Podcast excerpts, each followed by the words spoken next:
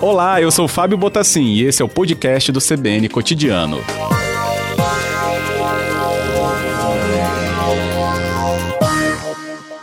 Boa tarde, presidente. Boa tarde, boa tarde, ouvinte. Obrigado pelo convite, aliás, obrigado por atender o nosso convite aqui do cotidiano. Bem, qual é esse momento então? Fim de uma semana com tanta repercussão que a gente teve sobre esse caso e o que, que o CRM tem de acompanhamento agora, presidente? Não, nós vamos fazer uma avaliação do vazamento das informações. Tá certo? Nós temos que pegar todo o protocolo, segui-lo à risca para que não haja nenhuma, nenhuma, uh, nenhuma rasura no, na, na legitimidade desse processo. Sobre as informações de prontuário dessa criança, então? É, do prontuário não, do vazamento de informações do prontuário dela. Uhum. Tá Porque com relação ao prontuário não tem nenhuma evidência de que tenha havido alteração ou alguma, ou alguma ilicitude na elaboração desses prontuários, então não, nós vamos investigar o vazamento de informações que são de privacidade da, da paciente que acabaram caindo nas redes sociais, caindo na mídia e, uhum. e não estou deixando essa menina descansar, sabe? Mas é. tudo bem, faz parte do, da função de cada um. Agora, presidente, quais os instrumentos que o CRM tem, então, para levantar esse tipo de informação? Não, a gente tem que pedir o depoimento das pessoas envolvidas, tá certo? Uhum. Tem que revisar a acusação, mandar os dados que tem, a pessoa se justifica, entendeu? E como essas coisas correm em sigilo, a gente não pode nem sair divulgando muita coisa, não. Entendo. É, lá no Recife, é, acho que o senhor acabou acompanhando um pouquinho da informação também de lá, né, que tá, tem também um procedimento ético para apurar a abordagem. Disso. Tem um uhum. procedimento ético em relação aos médicos que foram interferir, não foi? Isso. Aqui no Estado, o CRM atua com o Tribunal de Ética, então, em casos assim? É, em casos assim, sim, mas aqui não houve esse tipo de caso, não. Entendeu? Hum, não, sim, mas, mas para explicar maneira, né, que aqui nós temos uma estrutura voltada para esse tipo é, de levantamento. Até porque esses levantamentos a gente fez no começo, entendeu? E nós chegamos à conclusão que é, aconteceram fatos que o hospital não estava preparado para atender aquele tipo de ocorrência e havia também objeção de consciência por algumas pessoas, que é perfeitamente válido.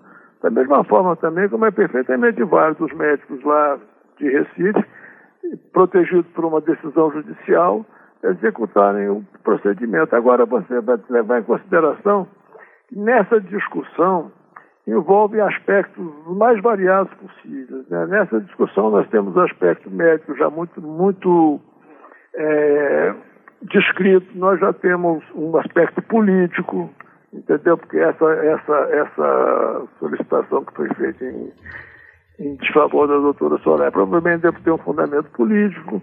Uh, você tem um, um, um pessoal dessa, dessa própria menina que ela está passando, quer dizer, e tem o, tem o viés religioso também, das pessoas que são contra, da mesma forma também como tem o, outro, que é o político social das pessoas que são a favor da interrupção da gestação. Uhum, correto. Agora, é, doutor Celso, na própria palavra né, da deputada que o senhor lembrou, ela confirma que recebeu. Ela pode ser uma pessoa chamada para prestar ou ajudar a ter esclarecimento sobre isso?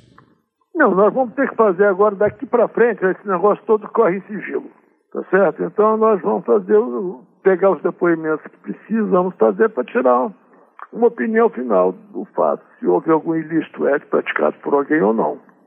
Correto. É, sendo do âmbito do Conselho, a gente até imagina né, que possam já ter algumas previsões legais de punição. Mas vocês é, podem também encontrar pessoas que não estão no âmbito do CRM. E aí oferece-se algum tipo de informação às autoridades, Ministério Público, inclusive, já até está indicando isso denúncias. Isso aí não é da nossa esfera, entendeu? A nossa esfera é eminentemente ética. E com relação a médico. Então, nós não temos atuação tá. sobre pessoas que não são da esfera médica. Da mesma forma também que eu acho que esse vazamento não significa absolutamente que seja um médico envolvido. Tá certo? Uhum. Porque as pessoas que lidam com essas informações dentro de todas as instituições são das, das, das profissões da área de saúde, praticamente todas. Ou então pode Sim. haver até interesses de outros, de, outras, de outros grupos religiosos ou políticos, seja lá o que for, que têm acesso através de pessoas conhecidas e tal, conseguem esses dados. Quer dizer, na realidade, primeiro nós vamos ter que ver se houve, se houve possibilidade de ter havido alguma participação médica. Nem isso a gente tem certeza, nós temos que investigar. Uma vez tendo alguém do âmbito do CRM, é, qual seriam as, as, as, previsões? A gente pede a Não, as previsões de punição. Tá certo? Nós vamos solicitar a versão dessa pessoa e pronto, entendeu? Da partir dali a gente dirige a conclusão para que o conjunto dos fatos apontarem. Uhum. Mas então, a previsão de punição é, transita entre então, o quê? Não, temos previsão de punição, porque não estamos falando em julgamento. Uhum. Entendeu? Porque aí vai dizer que nós vamos caçar, nós vamos, nós não vamos fazer isso. Nós vamos fazer primeiro uma avaliação das responsabilidades. E não havendo responsabilidade, não há absolutamente nada a ser mais investigado. Havendo, havendo a, a, a, comprovação de que houve alguém da profissão médica que tenha executado esse vazamento, tudo bem, é outro, outro problema que a gente nem tem conhecimento ainda, entendeu? Eu não posso falar desse tipo de conjectura, sair adiantando coisas que eu não tenho nem certeza se vão existir ou não, no caso, um processo ético profissional. Uhum, correto. A gente entende, mas é porque a repercussão tão grande acaba espelhando outras práticas, né? Se é, a correto é, o sigilo das informações de um paciente ser resguardado é, de uma maneira claro. que não tivesse o vazamento. Exatamente. Se por acaso não houvesse esse cuidado, a gente não estava precisando fazer nada. Uhum. Entendeu? Mas no, no, nesse caso específico, não.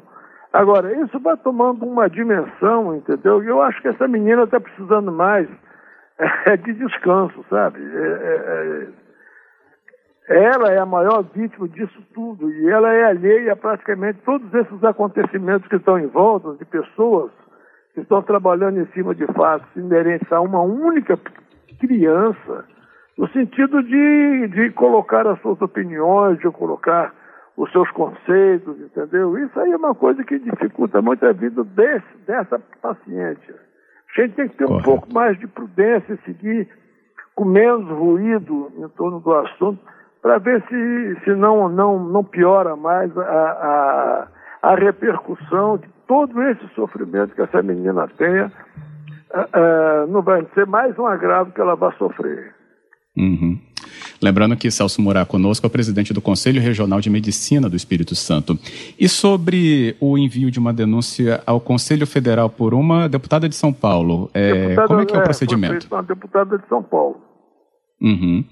Que aí o CFM, então, ver, notifica o CRM. Ela fez uma solicitação de investigação. Nós vamos ter que ver ainda se ela tem legitimidade para isso. Entendeu? Isso até vai ter que ser analisado segunda-feira com o departamento jurídico nosso, para ver se existe legitimidade nessa solicitação. De repente não tem, eu não sei. Vamos ver ainda mais de uma avaliação jurídica. Como eu não sou advogado, eu vou ter que trabalhar junto com o departamento jurídico nosso segunda-feira. Uhum. Sobre o CAM, é, o procedimento ou os procedimentos podem passar por avaliações de revisão, doutor Celso, por causa desse, porque, dessa olha, negativa do atendimento? Os procedimentos não, porque lá não foi executado procedimento nenhum. Tá? Vamos dizer, o, o fato, o atendimento, o atendimento, que, que a gente vai ter que poderia ver. Houve dano, houve vítima, entendeu? Houve mau atendimento, então, eu acho que na parte do CAM, provavelmente, provavelmente, se não aparecer nenhuma informação nova, a parte do CAM já está mais ou menos resolvida. Ela chegou lá e houve essa. O que a gente vai investigar é se de fato é, é havia essa deficiência de, de equipamento, de deficiência técnica. Sendo comprovado isso, a situação já está sanada ali mesmo. Uhum, correto. Bem, então os trabalhos devem ter andamento mesmo é na próxima semana. Na próxima semana, entendeu?